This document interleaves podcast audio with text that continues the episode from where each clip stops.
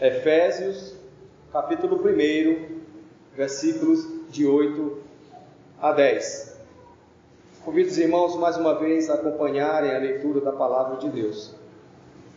Efésios, capítulo 1, versículos de 8 a 10, diz assim a palavra do Senhor. Que Deus derramou abundantemente sobre nós em toda sabedoria e prudência, desvendando-nos o mistério da sua vontade, segundo o beneplácito que propusera em Cristo, de fazer convergir nele, na dispensação da plenitude dos tempos, todas as coisas, tanto as do céu como as da terra. Amém.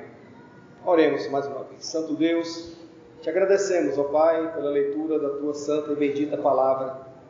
Te agradecemos, ó Senhor, que o Senhor Deus a deixou para nós, porque nós temos, ó Deus, na nossa língua, traduzida, ó Deus, para que possamos lê-la, meditar nela, abstrair o conhecimento do Senhor por meio da meditação, ó Deus, constante da tua palavra, por meio dela encontrarmos, ó Deus, em momento de dificuldade, aquilo que pode socorrer-nos, como aquilo que nos alimenta, que nos sustenta. E o alimento tão precioso como o que nós temos, ó Pai, não poderia jamais ser rejeitado pelos homens. Graças te damos pelo privilégio que temos, ó Pai, de ouvi-la nessa noite.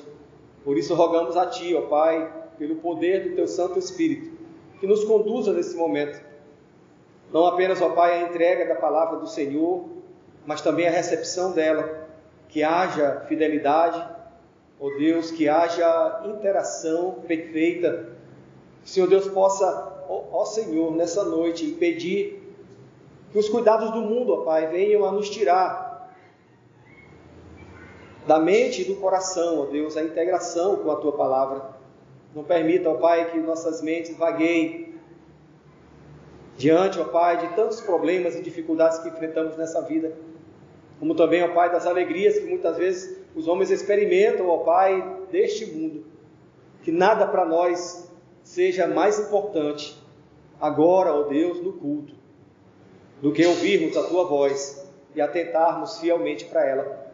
Faze isso em nós, ó Deus, para que não haja coração incrédulo, para que aqueles, ó Pai, que não têm crido em Cristo Jesus temam o simples fato de estar diante da tua palavra, que é poderosa o suficiente para salvar o homem, mas também para condená-lo eternamente ao inferno. Ó Deus amado, tem misericórdia, portanto, de todos nós aqui se de alguma maneira alguém aqui entrou, ó Pai, que não entregou a sua vida a Cristo Jesus, que essa alma, pela tua vontade, seja restaurada, resgatada. Como também te suplicamos pela manutenção da fé em nosso coração, por meio da mesma palavra, aos crentes em Cristo Jesus. Rogamos isso, ó Pai.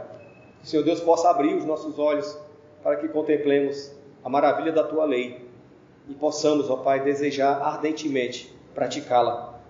Em nome de Cristo Jesus é que nós te oramos. Amém. Amém. Meus irmãos, se um grande segredo fosse de repente revelado, descoberto, e então você tivesse contato com esse segredo, certamente você se tornaria responsável por aquilo. Se você fosse alguém que mantém a discrição, você esconderia a revelação daquele segredo, você não divulgaria, você, diante de uma situação em que isso poderia trazer constrangimento para alguém, guardaria aquele segredo a sete chaves e você não divulgaria esse segredo. Mas se fosse algo que trouxesse grande benefício para a sociedade, para uma família, para um indivíduo, para um grupo, de pessoas para a própria igreja. E de repente que você não pudesse esconder aquele segredo, porque à medida que você recebeu a revelação daquele segredo, então você viu que aquilo ali seria de extrema importância para a vida das pessoas que estariam ali para receber a, a declaração daquele mistério, daquele segredo, outrora oculto, você não se calaria e você proclamaria aquilo que você havia conhecido. Um segredo foi revelado, uma verdade foi dita, um grande mistério foi anunciado, e aquilo traria ou trouxe um grande benefício para a humanidade. Embora nem todos possam suportar o peso da revelação de um mistério. Alguns se escandalizam, como no caso que Cristo, pronunciando a respeito de si mesmo como sendo o pão da vida, o pão que desce dos céus, o pão pelo qual os homens recebiam alimentação espiritual, os discípulos se escandalizaram com a palavra de Cristo. Eles não julgavam que aquele que estava com eles, tão simples, que eles viram o seu desenvolvimento, se juntaram a ele, passaram a caminhar juntos, de repente ele se manifesta como sendo a excelência da parte de Deus, se identificando inclusive com o pão ou o maná que desceu do céu, muito mais elevado do que aquele que desceu e que foi suficiente para alimentar a fome do povo no deserto. E diante da revelação desse segredo, desse mistério, eles se escandalizaram. E a ideia de escândalo está relacionada com eles não suportarem essa revelação. Ao ponto de Cristo dizer: vocês não conseguem discernir, entender, compreender as coisas de Deus. Como Paulo vai dizer, por exemplo, que as coisas de Deus elas se discernem espiritualmente. O homem natural, que não tem Cristo no coração, que não tem Deus como Senhor da sua vida, ele não pode entender as coisas de Deus. Para ele elas são loucura. Como entender um Cristo, um Salvador, um Messias, morto numa cruz? Como compreender o derramamento do sangue de um homem mas muito mais do que esse sangue ser pingado ou derramado sobre a terra. Esse sangue espiritualmente salvou, libertou, purificou, limpou completamente almas humanas. Mas ao coração daqueles que se perdem, que vão caminhando para o inferno, não pode ser concebido como uma bênção. Pelo contrário, como uma maldição. Porque não conseguem discernir as coisas de Deus, não conseguem entendê-las. As suas mentes estão tão travadas que ela não, podem ser, ela não pode ser aberta para a compreensão da obra redentora de Deus.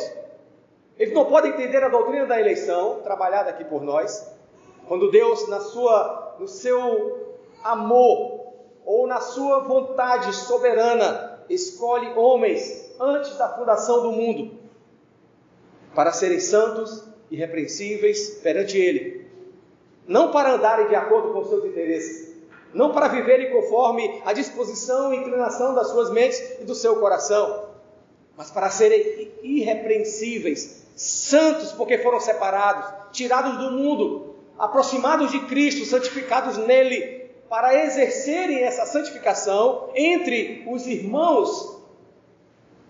E ele diz ainda em amor, nos predestinou para Ele, para a adoção de filhos, escolhidos, eleitos por Deus, santos e repreensíveis, predestinados para a salvação, adotados como filhos, já entendemos um pouco disso, carregar no seio uma criança que você não deu à luz, mas que foi trazida para o seu seio, e ali a mesma dimensão de sentimento é experimentada, porque não há diferença nenhuma em relação ao amor que você dedica para aquele que nasceu de você ou para aquele que você escolheu e trouxe e passou a fazer parte da sua vida e da sua família. De tal maneira é o amor de Deus, tão grandioso a ponto de nos redimir por meio de Cristo Jesus. Deus poderia simplesmente ter dito: haja redenção. E a redenção havia acontecido. Bastava lhe dizer: haja a remissão dos pecados, e os pecados seriam perdoados. Mas Deus escolheu uma via pela qual isso aconteceria. E essa via não seria pela vontade humana. Portanto, nenhum de nós poderia salvar-se a si mesmo. Ainda que Deus houvesse declarado a nossa redenção, ela não aconteceria espontaneamente. Ela não aconteceria pela nossa disposição em crer em Deus, em aceitar a sua obra, em nos considerar inclusive indignos dela, em reconhecer que somos pecadores, depravados totalmente sem Cristo. dispostos ao inferno e para sempre, eternamente, à condenação. Ainda que chegássemos a essa conclusão, nós jamais alcançaríamos a redenção, porque Deus decretou na eternidade, por meio de Cristo Jesus, Ele redimiria um povo para si. Ele redimiria homens, mulheres, crianças, com o poder do sangue do seu filho e não simplesmente por uma declaração. Ele escolheu fazer assim, por isso é que nós não podemos jamais julgar a Deus com relação à eleição. Porque teremos que julgá-lo também, porque ele matou o seu filho. Teremos que ser justos o suficiente para dizer: Senhor, não aceito a morte do teu filho, ele é tão bom. Como nós muitas vezes não aceitamos a morte de pessoas e dizemos assim: era uma pessoa tão boa, por que, que morreu? Esquecemos que aquela pessoa, como qualquer um de nós, é digno da morte. Se estamos vivos é pela graça de Deus. Mas aí julgaríamos a Deus: por que mataste o teu filho? Por que o entregaste na cruz? Por que não o livraste da cruz, salvando o homem por uma outra via, por meio do teu poder? Assim é que nós não podemos entender as coisas de Deus pela nossa mentalidade humana falida, caída, corrompida pelo pecado. E aí, às vezes, queremos nos insuflar diante de Deus e até mesmo, como deuses, querer julgar o grande Senhor de todas as coisas, aquele que tem poder sobre tudo e sobre todos, cujo governo está extensivo a todo o universo. E mais do que isso, a todos os seres celestiais e ainda que houvesse além daquilo que nós vemos aos nossos olhos e que não foi criado por Deus, mas se houvesse algo que fosse possível de existir, ainda assim Deus seria Senhor sobre essas coisas. Ele é Senhor, inclusive, sobre a rebelião dos homens. Poderíamos dizer, Deus criou o homem perfeito, mas o homem se rebelou contra ele. Mas ainda assim, Deus é Senhor sobre os homens. Como diz Isaías, capítulo 6, o Senhor está sentado no seu alto e sublime trono, a despeito de você se levantar contra Deus e dizer: Não, eu não quero o senhorio dele sobre mim. Mas ele está sentado no seu alto e sublime trono. A despeito da, da queda e levante de um novo rei, de um novo presidente, de uma nova autoridade, ainda assim Deus está acima deles. Ainda que não houvesse rei, cada vez que um rei morre, quem vai assumir o trono? Em Israel era assim. Mas Isaías teve uma visão de Deus, ele é o Senhor. Se Deus é Senhor sobre tudo e sobre todos, ele é o Senhor da nossa redenção. Por isso que Paulo vai trazer-nos aqui a ideia de que nós temos que louvar o nome do Senhor, bendizer a Deus por tudo aquilo que Deus fez para conosco, nos concedendo em Cristo Jesus o seu amado se nós julgamos muitas vezes que somos amados por Deus, de fato o somos por Cristo, por causa de Cristo, nós somos porque Cristo é amado por Deus. E ele diz que no amado nós temos a redenção pelo seu sangue, a remissão dos pecados, segundo a riqueza da sua graça. É como se fosse um grande presente de Deus para nós. A riqueza da graça de Deus. Paramos para pensar o que seja a riqueza salta aos nossos olhos imediatamente, por exemplo, as riquezas de Salomão. Todo aquele ouro, toda aquela prata, todas aquelas pedras preciosas, todos os instrumentos, elementos do templo, elementos do palácio, todos os cavalos, todos os servos, a dimensão do reinado de Salomão, que foi o rei maior da história em termos de alcance, de poder, como também de reconhecimento do mundo em relação à sua sabedoria, ao conhecimento que ele tinha da parte de Deus. Mas bastou o seu coração se derreter por força da barra da saia, ou seja, de uma mulher, ou de várias mulheres, que ele abandonou completamente a sabedoria de Deus, como muitos fazem também. Não abandonam simplesmente a Deus, abandonam também a sua vida, as suas famílias, as suas mulheres, os seus filhos, por um reles prazer momentâneo. Tudo isso porque não entenderam a graça de Deus, a riqueza do que é servir a Deus, ser fiel a Deus, amar a Deus, compreender, conhecer a Deus. E aquilo que os homens não podem fazer pela sua mente caída, falida, Deus faz com que isso aconteça por meio da sua riqueza ou riqueza da sua graça. Faz com que nós compreendamos, entendamos, tenhamos sabedoria e prudência, como ele diz aqui. Interessante que ele usa dois termos aqui, não são atributos divinos. Alguém poderia ler esse texto e dizer: olha, dois atributos divinos, sabedoria e prudência. E então vê que Paulo está dizendo aqui que ele nos concedeu, ou nos ah, derramou, aliás, abundantemente. Meus irmãos, Deus não necessita de derramamento de sabedoria sobre si. Deus é a própria sabedoria, atributo divino, atributo comunicável, atributo conhecido, revelado na palavra, mas na sua totalidade, de tal maneira que Deus não necessita de conhecer nada além de tudo aquilo que ele já conhece. E ele tem o domínio sobre todas as coisas. Como também prudência, Deus não precisa de prudência. O termo aqui traduzido para o português não suporta o termo no original. Porque o termo no original se referiria mais do que um ato humano de ter prudência na tomada de decisões, por exemplo.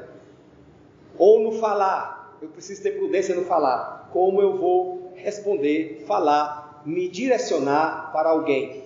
Isso é um, se chama de prudência. Mas o termo estaria mais entendido aos olhos da própria Escritura Sagrada quando a gente abre, por exemplo, a palavra de Deus em Marcos, no capítulo 8, versículo 33, quando o apóstolo, aliás, quando Pedro vai se levantar contra a revelação de Cristo em relação à sua morte. Quando ele vai dizer, Senhor, de maneira nenhuma eu vou permitir que os homens te, te matem, ou que tu morras. É preferível que eu morra, mas tu não vai morrer.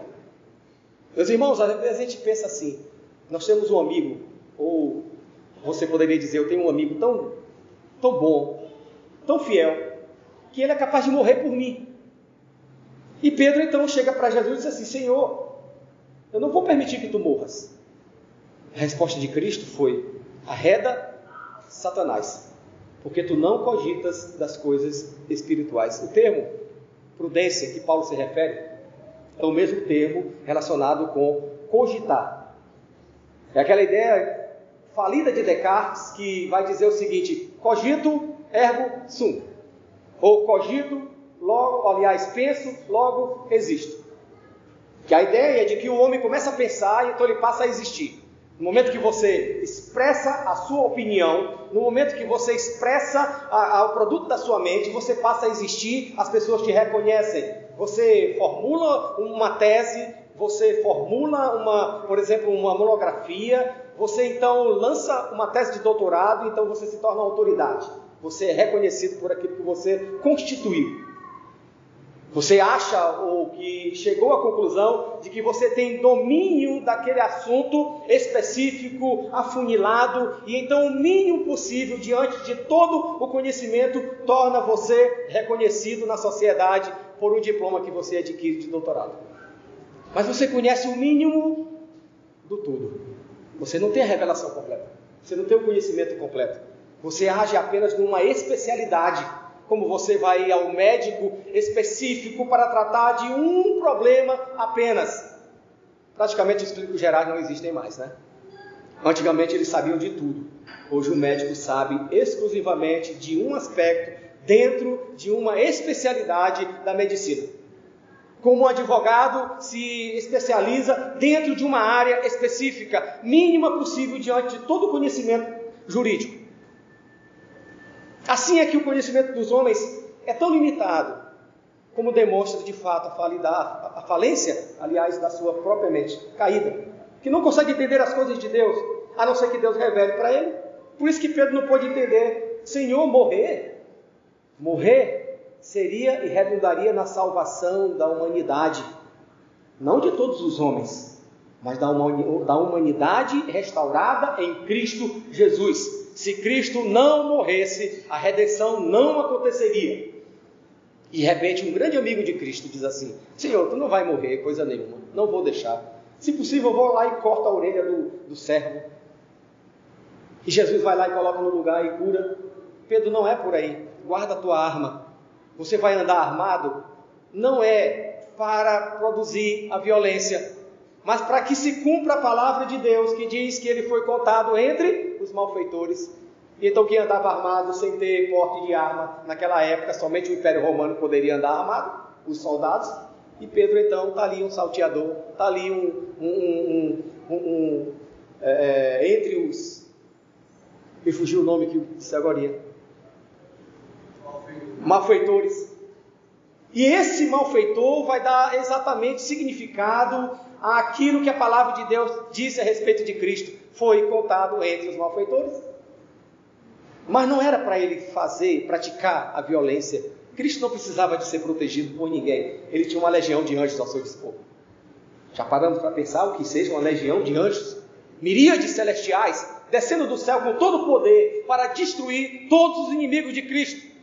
Essa mesma miríade celestial está ao nosso dispor nas regiões celestiais para nos garantir que a nossa salvação nunca jamais será tirada, que o sangue de Cristo nunca deixará de ser aplicado a nós, que os inimigos da nossa alma, que os demônios, eles não podem jamais nos tocar. O maligno não nos toca. Estamos protegidos por Cristo Jesus e ele utiliza essa miríade celestial à sua disposição. Não é para ele, porque ele tem autoridade sobre ela. No céu, todos se dobram diante da autoridade de Cristo, diferentemente da terra, quando nem todos os homens se dobram diante de Cristo.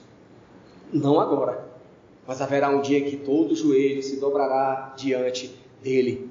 Aqui nisso reside a nossa redenção. Nisso reside Deus aplicar e revelar a nós a sua vontade. Nisso é trazido a nós, como também nós vamos ver lá em Romanos no capítulo 8, versículos 5 a 7, quando Paulo vai dizer que a inclinação do coração do homem, quando pende para a carne, ele satisfaz com a carne. Já paramos para pensar, meus irmãos? Nós gostamos de churrasco, né? Quando a carne passa do ponto, quando ela, aliás, vai além do ponto, né? Porque no ponto está tudo, tudo bem. Mas quando ela queima, cheiro de carne queimada, aquilo que é desagradável aos nossos olhos, ou aos nossos, aos nossos sentidos. Imagine só ultrapassar o limite do conhecimento de Deus, suficiente para a manutenção da fé em nosso coração, a ponto de sermos inclinados para a carne, mas a carne apodrece. A carne sem Cristo, ela é podre, é fedida completamente.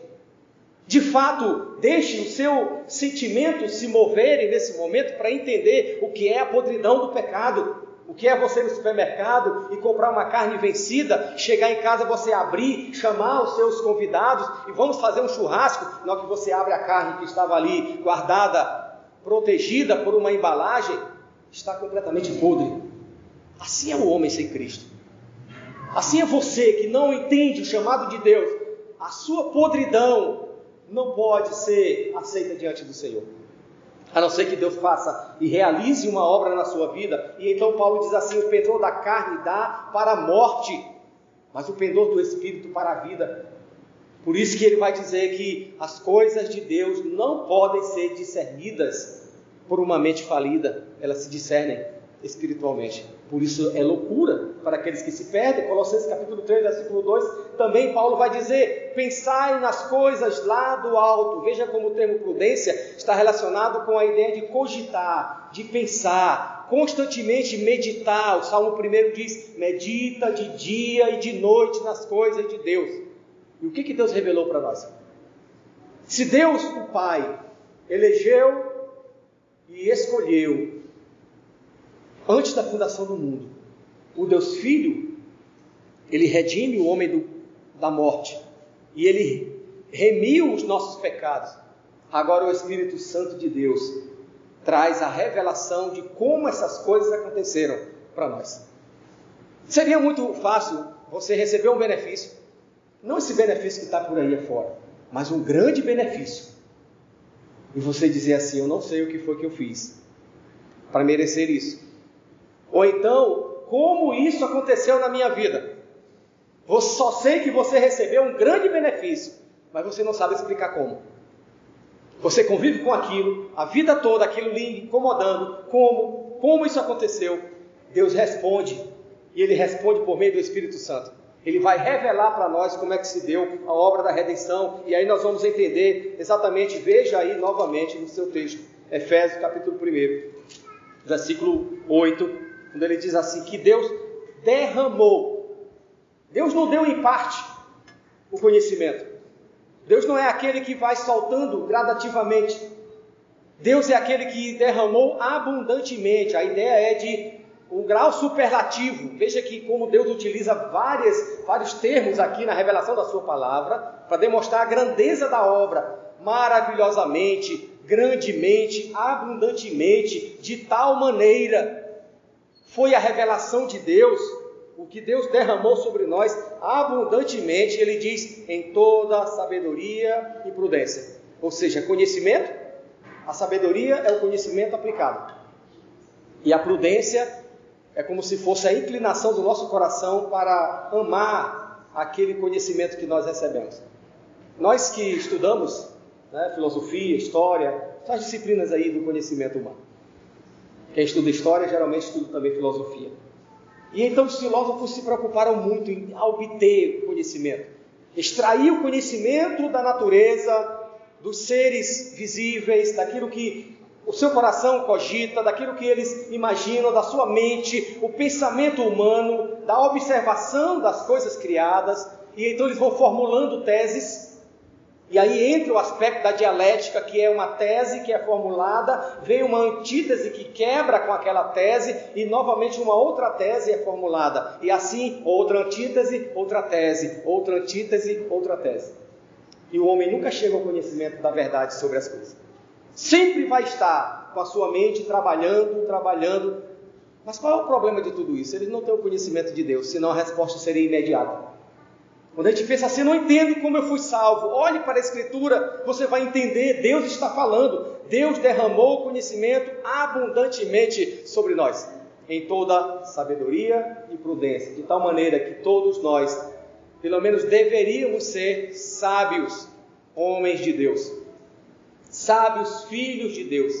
Se alguém não tem sabedoria, peça a Deus que a todos dá liberalmente e nada lhes impropera, ou seja, não pede nada em troca. Deus simplesmente dá sabedoria. Deveria ser essa a nossa oração todos os dias: Senhor, me dá sabedoria. Me dá sabedoria para lidar com a minha família. Me dá sabedoria para lidar com o meu marido, me dá sabedoria para lidar com a minha esposa, me dá sabedoria para lidar com os meus filhos, com o meu patrão, com os meus colegas, com os meus alunos, com a sociedade, com o vizinho, com todo mundo. Me dá essa sabedoria que vem da tua parte, porque a sabedoria humana é loucura para Deus. Você se perde imediatamente. Quando você tenta ser sábio, você se tornou insensato, você já ultrapassou o limite, já feriu as pessoas, já matou alguém dentro do seu coração. Quando nós não entendemos as coisas de Deus, nós vamos matando gradativamente a fé. Porque eu não entendo, eu não posso crer. Eu só tenho fé se eu entender as coisas de Deus. E Deus vai revelar para nós. Deus escolheu, Deus predestinou, Deus redimiu, Deus salvou, Deus perdoou o pecado completamente. Do passado, do presente e do futuro. Para você que anda preocupado com seus pecados, ah, eu peco tanto que eu não sou merecedor da graça de Deus. Anule a graça de Deus na sua vida rejeitando-a, e você vai experimentar a ira de Deus. Mas confie na graça de Deus, mesmo sendo um pecador. Claro que você não deveria ser um pecador inveterado. Você respirar pecado todos os dias, isso não é para o crente. Ele pode até pecar, mas ele não ama o pecado. O pecado não tem domínio sobre ele, ele não é escravo do pecado, ele foi liberto do pecado para viver para a glória de Deus. Então Paulo diz: derramou abundantemente sobre nós em toda sabedoria e prudência. A primeira coisa que ele diz. A segunda coisa que ele vai falar, meus irmãos, versículo 9, veja só. Quando ele diz: desvendando-nos o mistério da sua vontade, segundo o seu beneplácito que propusera em Cristo. Não apenas Deus revelou a sua vontade, revelou o, processo da redenção, mas ele também desvendou os nossos olhos. Nós éramos cegos, nosso coração fechado para as coisas de Deus, inimigos de Deus. Se pudéssemos, matávamos a Deus.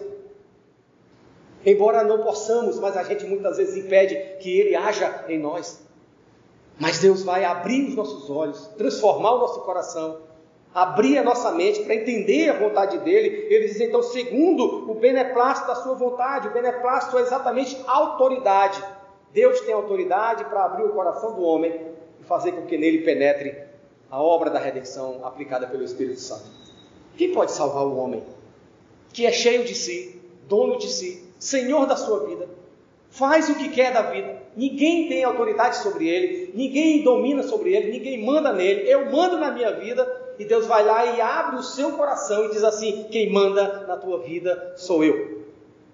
E mais do que ser senhor da tua vida, eu vou te mostrar o que é você necessitar da salvação. Foi isso que Deus fez conosco. Mostrou a nossa a gravidade do nosso pecado através da lei. Ele diz: Não terás outros deuses diante de mim. Todo idólatra é passivo da morte.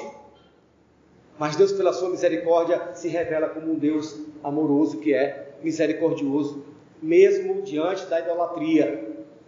Deus foi capaz de transformar um coração para amar somente ao único Deus vivo e verdadeiro. E fez isso através de Cristo Jesus e derramou abundantemente sobre nós, segundo o beneplácito que propusera em Cristo Jesus. A ideia é, ele propôs, ou seja, aqui está o propósito. Por que, que Deus fez isso? Por causa de Cristo. Tudo é nele. Veja que Paulo vem dizendo: nele. Nós fomos escolhidos nele, predestinados nele, adotados nele, redimidos nele. A remissão é por ele. Tudo para ele, tudo por meio dele. João vai dizer: sem ele, nada do que foi feito se fez. Das coisas visíveis, das coisas invisíveis, tudo depende dele. Tudo depende de Cristo na nossa vida. Tudo. Nunca deixe de confiar, de ter esperança. Nunca deixe de depositar sua confiança em Cristo. Ele nunca nos abandona. Portanto, não abandone Cristo Jesus. Pensando que ele vai sentir a sua falta, não. Você que vai sentir a falta de Cristo. Tire essas coisas de nós. Que nós voltamos ao estado original. De Adão tentando se esconder diante de Deus por causa do pecado, fugindo e Deus o encontrando. Se esconda no mais profundo abismo, Deus lá vai encontrá-lo. Vá para o fundo dos mares, Deus estará lá. Fuja da presença de Deus, ainda assim a tua mão me guiará. Nós não podemos nos ausentar da face de Deus. Deus está em todo lugar, contemplando os maus e os bons, e Ele vai te encontrar exatamente onde você está. Você não pode fugir dos olhos de Deus. Por isso que ele nos revela, para que nós nos aproximemos dele, não para que fujamos. Por isso que o conhecimento não pode fazer de nós orgulhosos, soberbos, porque isso é contrário à própria revelação. Deus faz isso em Cristo Jesus, humilhando o seu filho ao mais baixo grau que um ser humano pode enfrentar. Inclusive ele experimentando o inferno em nosso lugar. Nós não experimentamos o inferno nós andamos pertinho dele. Chamuscado pelo fogo do inferno, e Deus nos livrou de cairmos no lago que arde com fogo e enxofre. Mas Cristo experimentou o inferno por nós. Carregou sobre si a gravidade do pecado, suportou a ira de Deus. Homem nenhum poderia jamais suportar a ira de Deus. Por isso que quando nós nos aproximamos da ceia do Senhor, da mesa do Senhor, é dele, não é nossa. Nós temos que entender como isso aconteceu para poder discernir entre o corpo e o sangue de Cristo. Se nós não entendermos, nós não podemos nos aproximar da ceia do Senhor. E se nos aproximamos é por pura graça. Pela graça de Deus que nos permitiu nos assentarmos à mesa com Ele, diante dele, e podemos tocar naquilo que é sagrado, porque vem da parte dele para nós. Então Paulo diz assim, meus irmãos, no versículo 10: de fazer convergir nele, mais uma vez nele, a convergência de todas as coisas, ele diz na dispensação da plenitude dos tempos, todas as coisas, tanto as do céu como as da terra. Meus irmãos, existe uma distância muito grande entre o céu e a terra, por causa do pecado. Mas aquilo que era impossível aos homens, foi possível para Deus. Fazer novamente a ligação entre todas as coisas. Ele fez convergir nele quando foi anunciado a respeito de Cristo no Antigo Testamento, que ele viria, ele seria luz a brilhar nas trevas, ele diz: o povo que andava nas trevas viu grande luz. E aqueles que habitavam na região da sombra da morte, resplandeceu-lhes a luz. As coisas vão convergindo para a vinda de Cristo no seu nascimento. Por isso é importante a gente entender a encarnação de Cristo. Foi necessário Cristo se tornar homem, nascer como um menino de fato, criança. Embora não esteja ordenado a comemoração de aniversário de Cristo, mas foi necessário ele nascer. Mas depois que ele se tornou homem, ele diz: Anunciais a morte do Senhor até que ele venha. Eu sou a Páscoa. A Páscoa agora é o corpo e o sangue de Cristo. Não há mais outra comemoração na igreja. Nós comemoramos a morte do Senhor até que ele venha. Mas todas as coisas convergiram para a sua primeira vinda. Até mesmo a fé no coração das pessoas.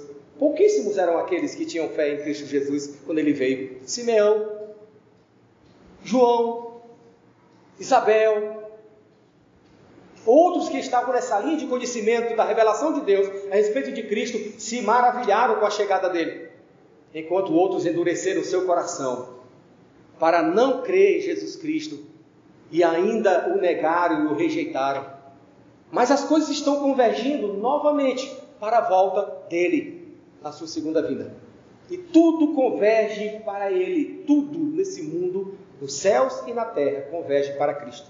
Quando você olha a descrição do Apocalipse a respeito da glória que pertence a ele, os 24 anciãos, os quatro seres viventes, toda aquela multidão como a areia da praia do mar, louvando, bendizendo, glorificando o nome de Cristo. Você vai ver a extensão, a grandeza do que é as coisas convergirem para Ele. Por isso, a revelação para nós não é para que a gente simplesmente é, viva na contemplação. Fui salvo e agora vou viver simplesmente usufruindo da salvação. Sim, usufruamos dela. Mas qual é o propósito dela? O propósito final de todas as coisas é a glória de Cristo, que é a glória de Deus. Glorificar a Deus é glorificar o seu Filho, é glorificar o seu Santo Espírito. Viver para a glória de Deus é viver para Cristo, é submissão ao Espírito Santo, é reconhecer Deus como Pai e Senhor de todas as coisas sobre nós. Para isso nós precisamos entender as coisas de Deus. Esse é o propósito da revelação divina. Não é simplesmente para você que se tornou simplesmente apto a recebê-la, que se julgou tão importante pela sua posição social, que Deus vai ser revelado primeiramente para você. Pelo contrário, a palavra de Deus diz assim: foi aos pequeninos, foi àqueles que nada eram, foi exatamente para mostrar que o poder não está naquele que recebe, mas está naquele que oferece, naquele que dá. Ele tem nas mãos todo o poder e ele concedeu gratuitamente para nós. E aí está a grande questão, pura graça de Deus. Irmãos, quando a gente entende a graça do Senhor, nós vamos ver, olhar para nós e dizer: não merecíamos. É aí que está exatamente o ponto de convergência. Quando nós entendemos que não merecemos, é porque alguém merece. E o único que é merecedor de todas as coisas é Jesus Cristo. Por isso é que nós vamos entender qual é o processo da revelação de Deus. Para que, que serve Deus nos redimir? Não foi simplesmente para restaurar um povo porque Deus precisava de adoradores para vir para o culto, adorar, louvar, bendizer. Os anjos do céu, criaturas celestiais, puríssimas, perfeitas, louvam a Deus de dia e de noite. E a gente louva durante alguns minutos, uma hora mais ou menos. E a gente já fica cansado. E Deus ainda assim, poderemos dizer, não se agrada de nós, se agrada sim mas não é por causa de nós, porque todo louvor ele tem, ele possui todas as coisas. Mas nós é que recebemos o maior benefício. Convergir todas as coisas em Cristo abriu para nós grande privilégio de poder compartilhar dessas coisas com Ele. Ele não compartilha sozinho.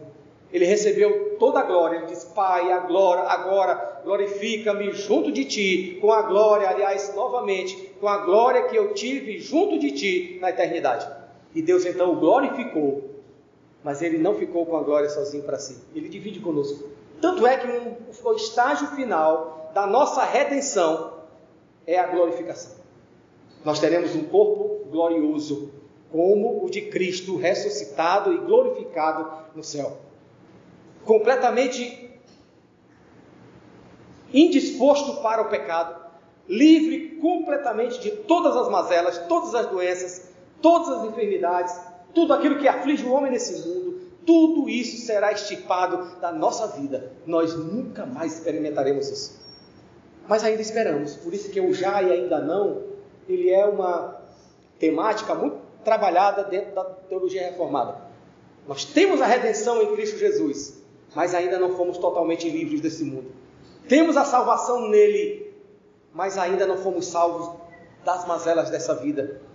Mas já nele, mas ainda não totalmente. Por isso que os nossos olhos contemplam a glória de Deus, mas não totalmente. Embora não necessitemos ver o Deus Todo-Poderoso, triuno, mas nós seremos completamente satisfeitos em Cristo Jesus, e a revelação disso preencherá toda a necessidade humana de ver a Deus. Por isso que Deus disse para Moisés: Não te chegue para cá, porque se tu contemplares a minha face, tu não sobreviverás. E Moisés não contemplou a face do Deus triuno, do Deus poderoso, soberano, do único Deus vivo e verdadeiro. Ele viu a face de Deus em Cristo Jesus, encarnado. Quando ele desceu do monte, as pessoas não podiam contemplar a face de Moisés, porque a glória que estava impregnada nele era tão grande que ele teve que usar um véu durante um bocado de tempo. Não podia descobrir a face, nem o povo, nem a sua mulher, nem os seus filhos, ninguém podia contemplar a face de Moisés, porque ele teve um pouquinho só de contato com a glória do Senhor. Já paramos para pensar com a excelência da glória de Deus que é Jesus Cristo? Quando nós contemplaremos e não ficaremos com catarata nos olhos. Né? Porque a catarata é exatamente por causa do envelhecimento da córnea, também da, da própria é, ação do sol, e então aquela pasta vai sendo criada dentro do seu olho, e você não consegue mais enxergar, discernir as coisas, tem que fazer uma cirurgia. Cristo fará a cirurgia final em nós quando os nossos olhos vão contemplar a beleza da glória de Deus. Pastor, para que, que serve entender as coisas da salvação? Se eu já sou salvo mesmo, para que redunde na glória de Deus. Por isso que você vem para cá, por isso que nós, cada vez que nos reunimos aqui, manifestamos a glória de Deus. Em obediência, fomos chamados para glorificar, é para isso. Por isso que ninguém deveria ficar em casa no dia do Senhor, deixar de vir para a igreja. O que, que você recebeu nesse dia? Nada. Você achou que não tinha nada para oferecer e ficou sem nada. Continuou no seu nada. Perdeu o fato de que a glória de Deus é manifestada no culto. O Santo dos Santos, o santo lugar, a glória de Deus descia.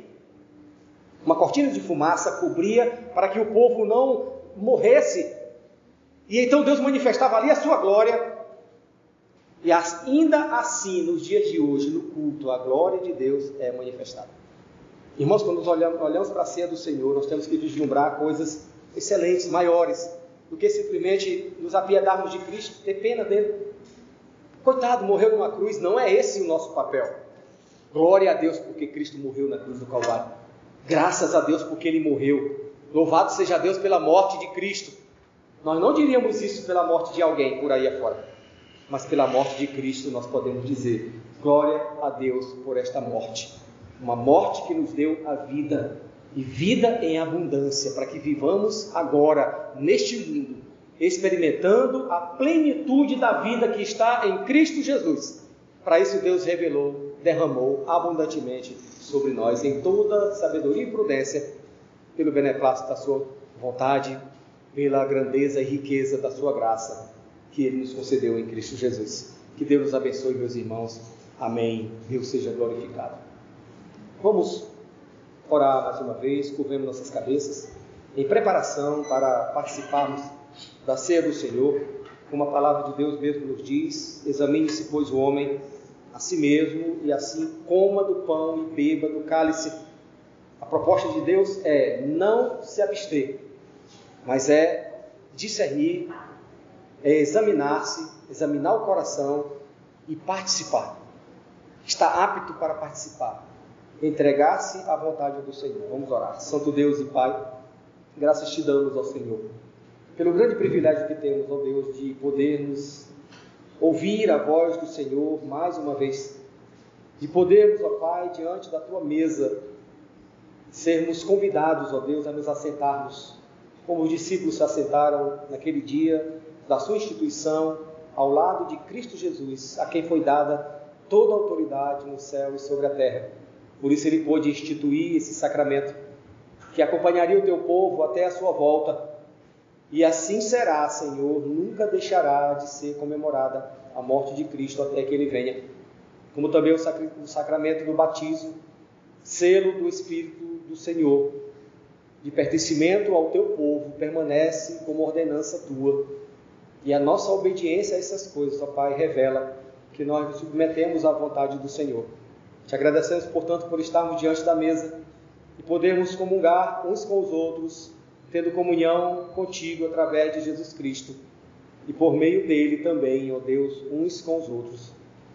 Ó Deus, ajuda-nos a compreender, discernir que esses elementos, ó Pai, eles não podem comportar a grandeza da obra que foi realizada na cruz do Calvário, mas eles representam. Por isso eles são retirados do seu uso comum de alimento físico, para que recebamos como alimento espiritual diante de ti. E a eficácia, ó Deus, dessas coisas não estão não está nos elementos, mas está na pessoa que eles representam, o corpo e o sangue do teu filho Jesus Cristo, que foi entregue e derramado na cruz do Calvário. Te agradecemos, ó Pai, porque eles comunicam o Evangelho, eles comunicam, ó Deus, a obra redentora de Cristo. Eles pregam, ó Deus, por si mesmos, que Cristo morreu uma vez por todas, pela remissão dos nossos pecados. E nele, ó Deus, nós temos a redenção. Te agradecemos, ó Senhor, pelo privilégio que temos de nessa noite poder comungar. Muito obrigado, porque o Senhor Deus providenciou o pão e o vinho para nós mais uma vez. E nós podemos nos alimentar, ó Deus, das verdades essenciais da manutenção da nossa fé. Muito obrigado, Senhor, também pela presença de Cristo no nosso meio, na medida que entendemos que Ele caminha no meio do teu povo. Ele observa aos teus amados e Ele conduz a tua igreja, ó Deus, nesse momento. Portanto, louva ao Senhor também conosco. Ó Deus, também Ele se manifesta diante de Ti, nos representando e intercedendo por nós. Por tudo isso nós te agradecemos, ó Senhor, no nome dEle, Teu Filho amado Jesus Cristo, o Cordeiro amado, que tira o pecado do mundo. Amém. Abramos nossas Bíblias, meus irmãos. Em João, no capítulo 17, eu vou ler o texto. Os irmãos acompanhem mais uma vez. João, capítulo 17. À medida que entendemos que a obra sacrificial de Cristo, ela não se completou na cruz. Ele continua intercedendo por nós diante de Deus. Continua suplicando pelas nossas vidas enquanto estamos nesse mundo. João capítulo 17. Diz assim a palavra do Senhor. Tendo Jesus falado estas coisas, levantou os olhos ao céu e disse: Pai, é chegada a hora. Glorifica a teu filho, para que o filho te glorifique a ti. Assim como lhe conferiste autoridade sobre toda a carne, a fim de que ele conceda a vida eterna a todos os que lhe deste. E a vida eterna é esta: que te conheçam a ti, único Deus verdadeiro, e a Jesus Cristo, a quem enviaste. Eu te glorifiquei na terra, consumando a obra que me conferiste para fazer. E agora glorifica-me, ó Pai, contigo mesmo, com a glória que, que eu tive junto de ti antes que houvesse mundo. Manifestei o teu nome aos homens que me deste do mundo. Eram teus tu nos confiaste, e eles têm guardado a tua palavra. Agora eles reconhecem que todas as coisas que me tens dado provêm de ti, porque eu lhes tenho transmitido as palavras que me deste, e eles a recebem e a receberam, e verdadeiramente conheceram que saí de ti, e creram que tu me enviaste. E por eles é, é por eles que eu rogo, não rogo pelo mundo, mas por aqueles que me deste, porque são teus. Ora, todas as minhas coisas são tuas, e as tuas coisas são minhas, e neles eu sou glorificado. Já não estou no mundo, mas eles continuam no mundo, ao passo que eu vou para junto de ti. Pai Santo, guarda-os em teu nome que me deste, para que eles sejam um assim como nós. quando eu estava com eles, guardava-os no teu nome que me deste, e protegi-os, e nenhum deles se perdeu, exceto o filho da perdição, para que se cumprisse a Escritura. Mas agora vou para junto de ti. Isto falo ao mundo, no mundo, para que eles tenham o meu gozo completo em si mesmos. Eu lhes tenho dado a tua palavra, e o mundo os odiou, porque eles não são do mundo, como também eu não sou. Não peço que os tires do mundo, e sim que os guardes do mal. Eles não são do mundo, como também eu não sou. Santifica-os na verdade. A tua palavra é a verdade. Assim como tu me enviaste ao mundo, também eu os enviei ao mundo, e a favor deles eu me santifico a mim mesmo, para que eles também sejam santificados na verdade. Não rogo somente por estes, mas também por aqueles que vierem a crer em mim e por intermédio da Sua palavra, a fim de que todos sejam um, como tu és. O Pai em mim e eu em ti, também sejam eles em nós, para que o mundo creia que tu me enviaste.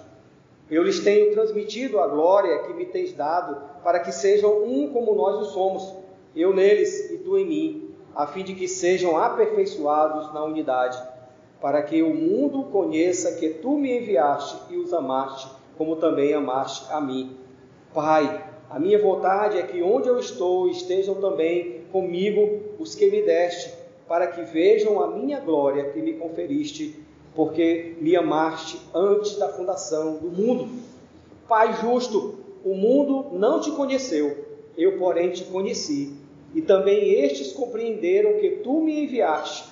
Eu lhes fiz conhecer o teu nome e ainda o farei conhecer, a fim de que o amor com que me amaste esteja neles e eu neles esteja.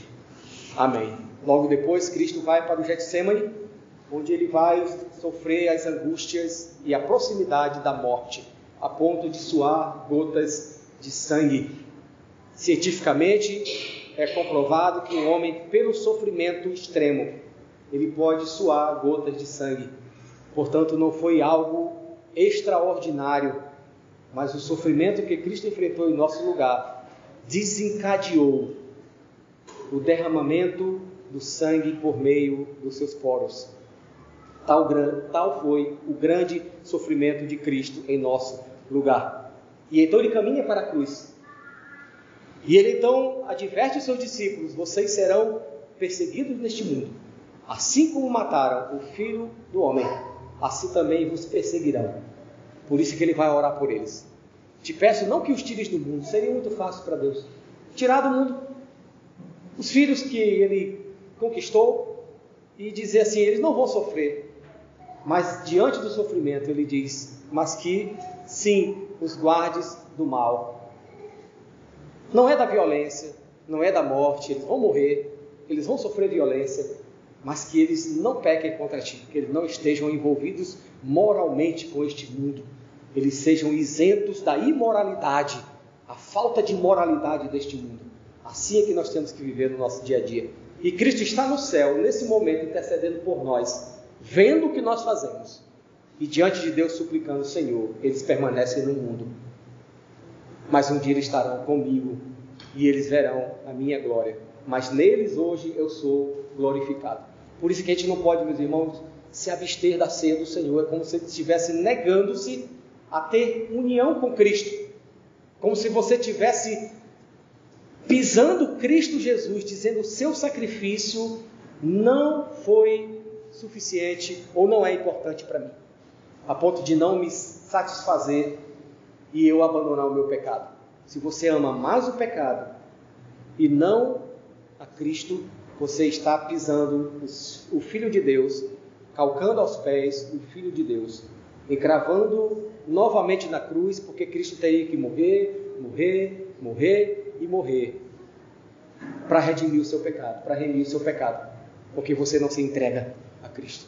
Por que não se entrega? E aí a pergunta: se Cristo fez tudo isso, se você permanece com o coração endurecido, você está simplesmente e experimentará, estará sendo disposto para enfrentar a ira de Deus no último dia. Por isso, aquele que tomar e comer o cálice do Senhor e o corpo de Cristo, no sentido da representação, come e bebe juízo para si. Examine-se, pois, o homem a si mesmo, e assim coma do pão e beba do cálice. Quero convidar os presbíteros para nos auxiliar nesse momento da distribuição, que nós estaremos ceando, comungando na presença do Senhor. Meus irmãos, recebam os elementos, mas eu peço apenas que aguardem o momento em que todos comamos juntos e todos bebamos juntos, pela ordem de Cristo Jesus. Ele já cortou o pão e ele já derramou o seu sangue, ou ele já distribuiu o cálice. Nós apenas recebemos agora essa simbologia, continuidade disso, aquilo que já fez por nós. Então recebam os elementos e como Cristo mesmo vai orientar os seus discípulos, né? revelando isso para o apóstolo Paulo, ele diz assim, porque eu recebi do Senhor e também os entreguei. Que na noite que foi traído, o Senhor partiu o pão, tendo dado graças, partiu o pão e deu aos seus discípulos, dizendo: Tomai, comei dele. Por semelhante modo, depois de haver ceado, tomou também o cálice, dizendo: Este cálice é a nova aliança no meu sangue. Fazei isso todas as vezes que bebedes em memória de mim. Porque todas as vezes que comedes este pão e bebedes o cálice do Senhor, anunciais a morte dele até que ele venha. Então é uma ordenança, por isso está aqui a base para dizermos que isso não pode deixar de ser feito, porque Cristo ordenou. Se Ele ordenou, a igreja não pode deixar de praticar. Certo? A igreja só poderia deixar de praticar isso todos, indistintamente, até o que ministra a estivesse tão inveteradamente na prática do pecado que ninguém poderia lançar mão da ceia do Senhor. E o próprio Deus impediria que isso acontecesse. Mas veja como, gradativamente, no próprio culto, nós somos trabalhados a nos afugentarmos da, do acúmulo de maldade, da permanência do pecado, de arrependermos do nosso pecado, de examinarmos o nosso coração e assim participarmos. Quando nós examinamos o nosso coração, nós vemos não a nossa dignidade, nós vemos a dignidade de Cristo em nós. É por isso que nós participamos. Não é pela minha dignidade, é pela dignidade de Cristo em mim. Por isso é que nós podemos participar da ceia do Senhor. Todos aqueles que são membros da igreja, professos, como também membros de alguma igreja que estão em comunhão com ela, que seja reconhecida como igreja genuinamente evangélica, pode participar conosco nesta noite. Se porventura haja algum visitante, receba juntamente conosco, porque a mesa pertence ao Senhor. E assim a gente pode comungar dessas verdades que vêm da parte de Deus e que são manifestadas ao nosso coração. Nós vamos, meus irmãos, é, Vamos louvar o nome do Senhor. É um